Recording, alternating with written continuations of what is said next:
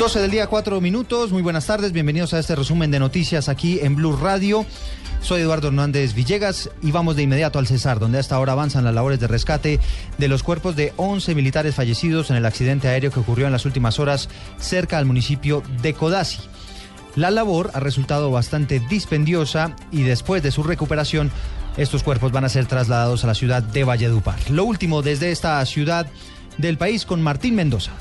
En las instalaciones de Medicina Legal y Ciencias Forenses de Valledupar está todo listo para recibir los cuerpos de los 11 tripulantes del avión de la Fuerza Aérea que se accidentó en zona rural del municipio de Codazzi, Cesar. Carlos Murillo, director regional nororiente de Medicina Legal y Ciencias Forenses, explicó que peritos de Cesar, Santander y Atlántico harán el proceso de identificación y necropsia. Ya tenemos eh, cinco equipos de profesionales eh, listos para abordar los casos. Eh, contamos con eh, médicos expertos en este tipo de abordaje, odontólogos, técnicos de radiología eh, y datiloscopistas, todos disponibles para empezar el proceso que va orientado principalmente a identificar las víctimas para poder ser entregados a sus familias. Por lo dispendioso que ha sido el rescate de los cuerpos atrapados en el fuselaje del avión, las autoridades estiman que a partir de las 2 de la tarde empiece el traslado a Valledupar. Desde la capital del Cesar, Martín Mendoza, Blue Radio. 12 del día, 5 minutos. Algunos uniformados muertos son oriundos del departamento de Caldas, otros de norte de Santander y también en el Tolima hay expectativa en torno a la llegada de estos uniformados que fallecieron en las últimas horas en este accidente aéreo. Vamos a cambiar de tema porque fue todo un éxito la cirugía que le fue practicada al director del Centro Democrático, Oscar Iván Zuluaga, por el cáncer de próstata que le fue diagnosticado en las últimas horas. El propio líder político acaba de pronunciarse Simón Salazar a través de su cuenta de Twitter. Así es, finalizó la cirugía al director del Centro Democrático, Oscar Iván Zuluaga, y según comunicaron sus familiares ya llegados, el procedimiento fue realizado satisfactoriamente. Incluso él mismo confirmó a través de su cuenta de Twitter y a Blue Radio que todo salió bien y que el médico es muy optimista con los resultados de la cirugía. Al respecto, la vocera del Centro Democrático, la representante Tatiana Cabello. Terminó con éxito su cirugía. Hoy ya los familiares y ya tuvimos la oportunidad de, de recibir un mensaje por parte de él diciendo que todo salió muy bien. Le damos las gracias a todos los colombianos que oraron por la salud de nuestro director y también el apoyo en las redes, en los mensajes, Recordemos que la cirugía se realizó en la clínica Marley en Bogotá y se espera un parte médico oficial en las próximas horas. Simón Salazar, Blue Radio. Gracias, Simón. 12 del día, 6 eh, minutos. Y en Bogotá hay luto por cuenta de un incendio en una vivienda que ocurrió en las últimas horas en el barrio Santa Rita de la localidad de Suba, donde lamentablemente un bebé de dos años fue víctima de esta situación que se presentó allí en el noroccidente de Bogotá. Juan Carlos Villani. Buenas tardes. El incendio se produjo en la noche anterior en el barrio Santa Rita, en una vivienda de madera que está ubicada a orillas del río Bogotá. Según eh, las eh, informaciones y las declaraciones de los afectados, pues al parecer el incendio habría sido provocado. Pero según lo que dicen las autoridades, eh, al parecer una veladora sería la causante de este incendio que dejó un niño de dos años de edad que se encontraba en ese momento en la vivienda fallecido. Dos hermanitos también menores de edad resultaron afectados fueron llevados al hospital de Suba, pero por fortuna no revisten gravedad.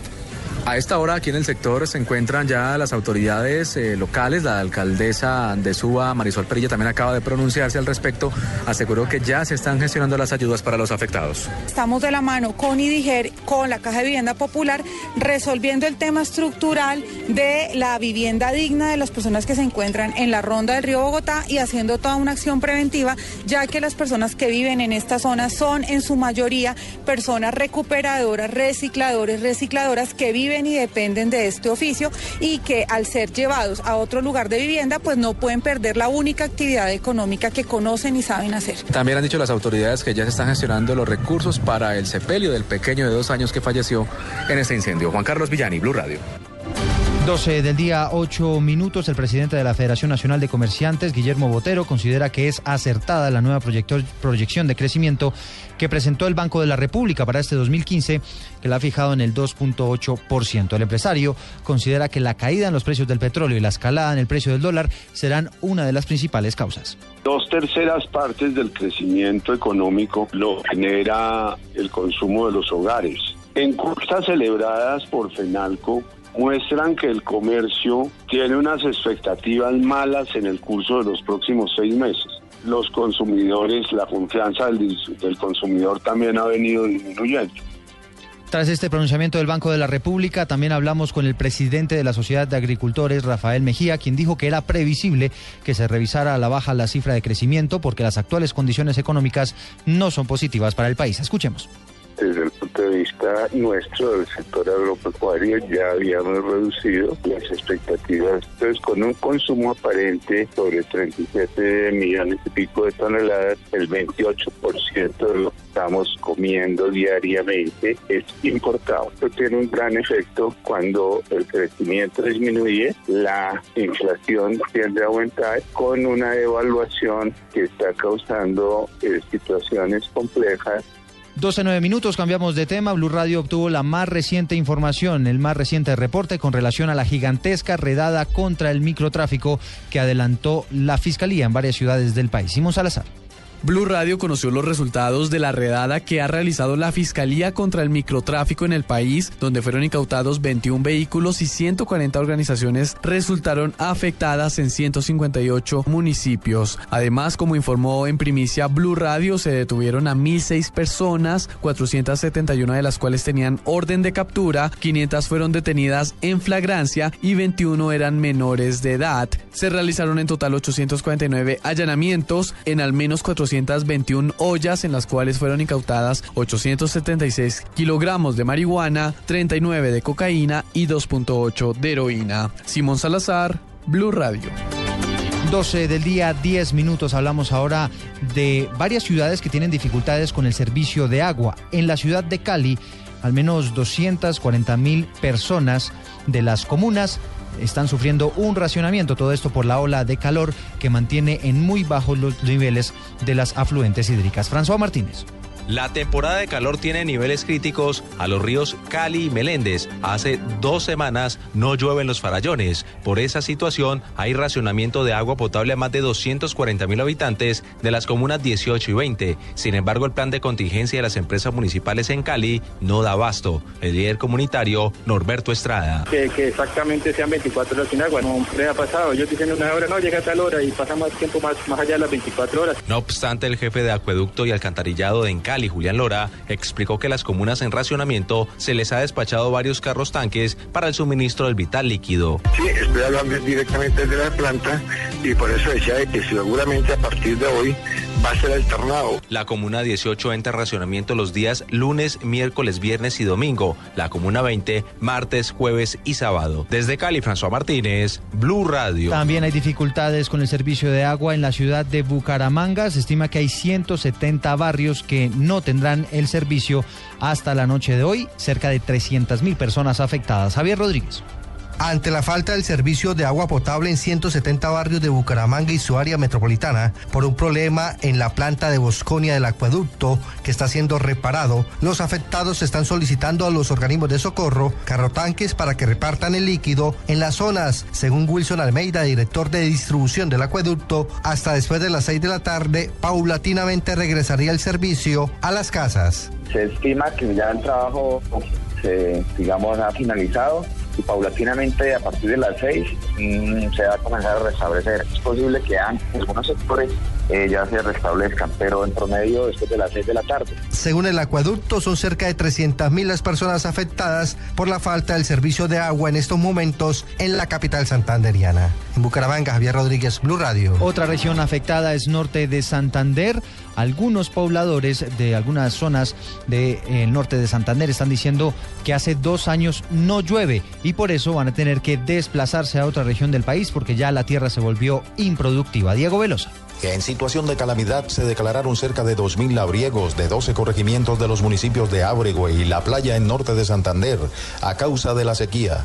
Según testimonio de los lugareños, en esta parte del Catatumbo hace dos años no cae una gota de lluvia. Las tierras no quieren producir. Cultivos de cebolla, maíz y frijol, así como animales, fueron arrasados por el fuerte verano. Nemesio Rodríguez, campesino de la zona, hace un angustioso llamado al gobierno nacional.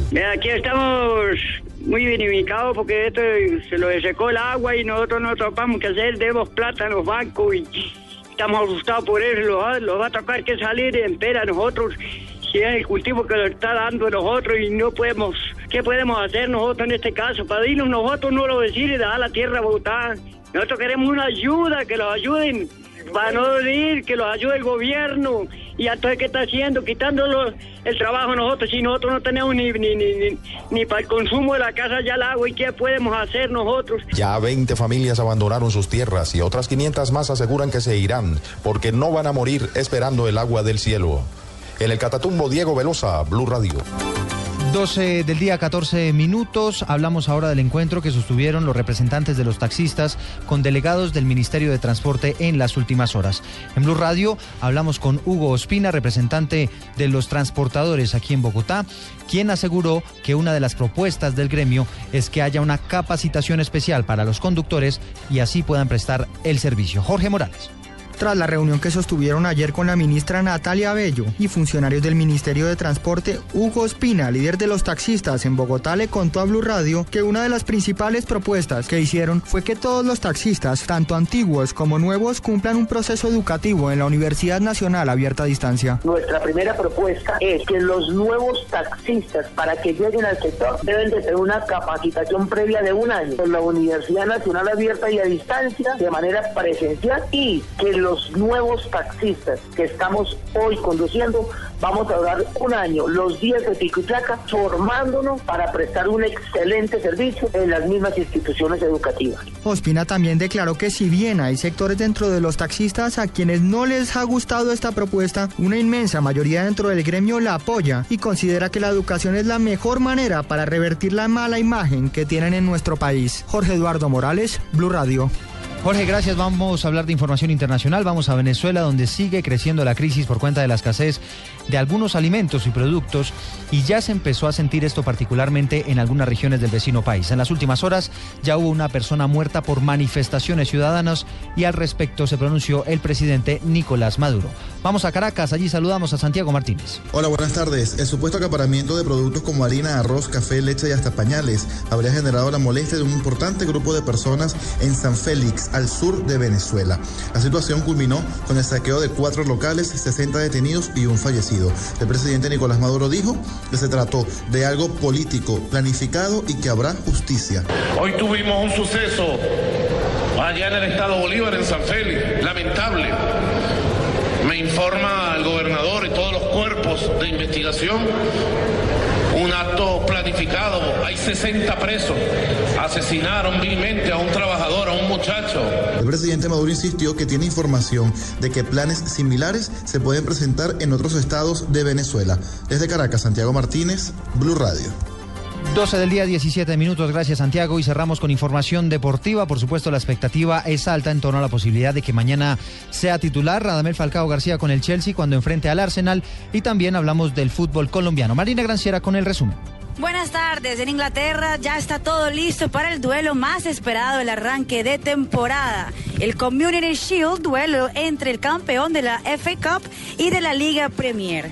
Hoy el Arsenal entrenó con miras al duelo. Arsene Wenger contará con todos sus jugadores disponibles y en gran forma ya que vienen de vencer la Emirates Cup y el Barclays Asia Trophy. Según la prensa británica, sin embargo, el entrenador francés estaría pensando en Peter Cech como arquero titular y no a David Ospina. Ya José Mourinho estaría contando con Falcao García como titular, ya que Diego Costa está lesionado, según aseguró el mismo entrenador portugués en rueda de prensa. Pasando al fútbol colombiano, hoy la fecha 4 sigue con cuatro encuentros. A las 2 de la tarde, Huila contra Cortuluá. 4 de la tarde, Águilas contra La Equidad. 6 de la tarde, Unión Autónoma contra Boyacá Chico. Y a las 8 de la noche, Santa Fe recibe a Alianza Petrolera. Recordando que la fecha 4 empezó con el empate de Cúcuta contra Millonarios 1-1. La fecha que cuenta con Santa Fe y Cortuluá como líderes con 9 puntos.